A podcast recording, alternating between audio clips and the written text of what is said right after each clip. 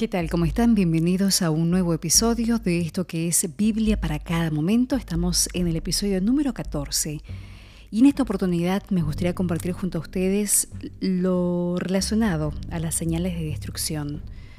Una lectura fuerte, una lectura que hace pensar a uno y que le pone por ahí hasta los pelos de punta. Pero todo está en la Biblia, está escrito en la Biblia. Esto es simplemente una señal de alerta, de estar todos en alerta, de estar todos pendientes y estar listos y preparados para el momento del final de nuestros días.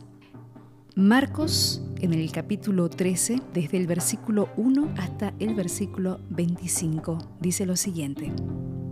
Al salir del templo, uno de sus discípulos le dijo, Maestro, mira qué piedras y qué construcciones tan grandes.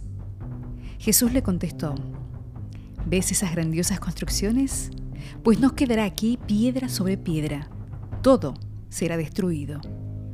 Estaba sentado en el monte de olivos enfrente del templo, y Pedro, Santiago, Juan y Andrés le preguntaron en privado, Dinos, ¿cuándo ocurrirá eso y cuál será la señal de que todo eso esté a punto de cumplirse? Jesús comenzó a decirles, Estén atentos para que nadie los engañe Muchos vendrán en mi nombre diciendo yo soy, y engañarán a mucha gente. Cuando oigan hablar de guerras y de rumores de guerra, no se alarmen. Eso tiene que suceder, pero no es todavía el final, pues se levantará nación contra nación y reino contra reino. Habrá terremotos en diversos lugares, habrá hambre, ese será el comienzo de un doloroso alumbramiento. Ustedes cuídense a sí mismos pues los entregarán a los tribunales, serán azotados a las sinagogas y comparecerán ante gobernadores y reyes por mi causa para dar testimonio ante ellos.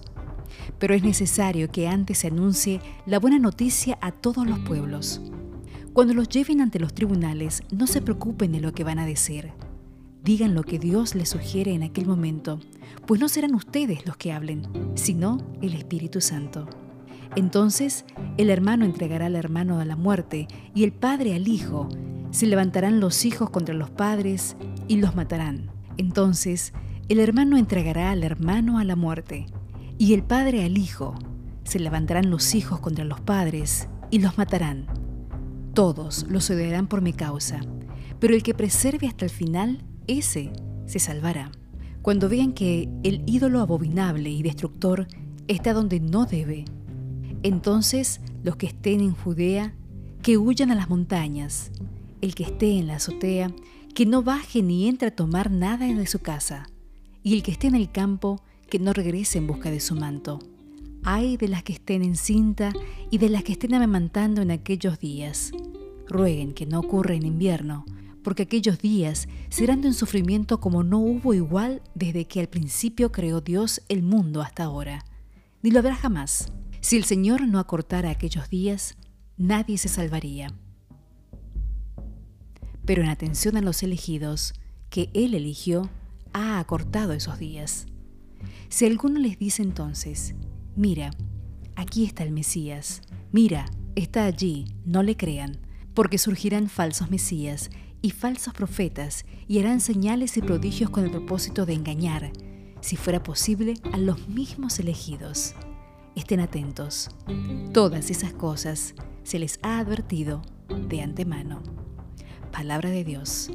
Te alabamos, Señor. Así compartimos junto a ustedes parte de esta introducción sobre estos días de angustia, de anuncio y de exhortación que está plasmado en el capítulo 13 de Marcos, en el versículo 1 al 23. Algo para reflexionar, algo para tenerlo muy en cuenta pero sobre todo para no asustarse, sino para estar preparado, que creo que eso es lo que Dios quiere para nosotros. Nos vamos y nos reencontramos en nuestro próximo episodio. Gracias por acompañarnos en esto que llamamos Biblia para cada momento. Hasta entonces.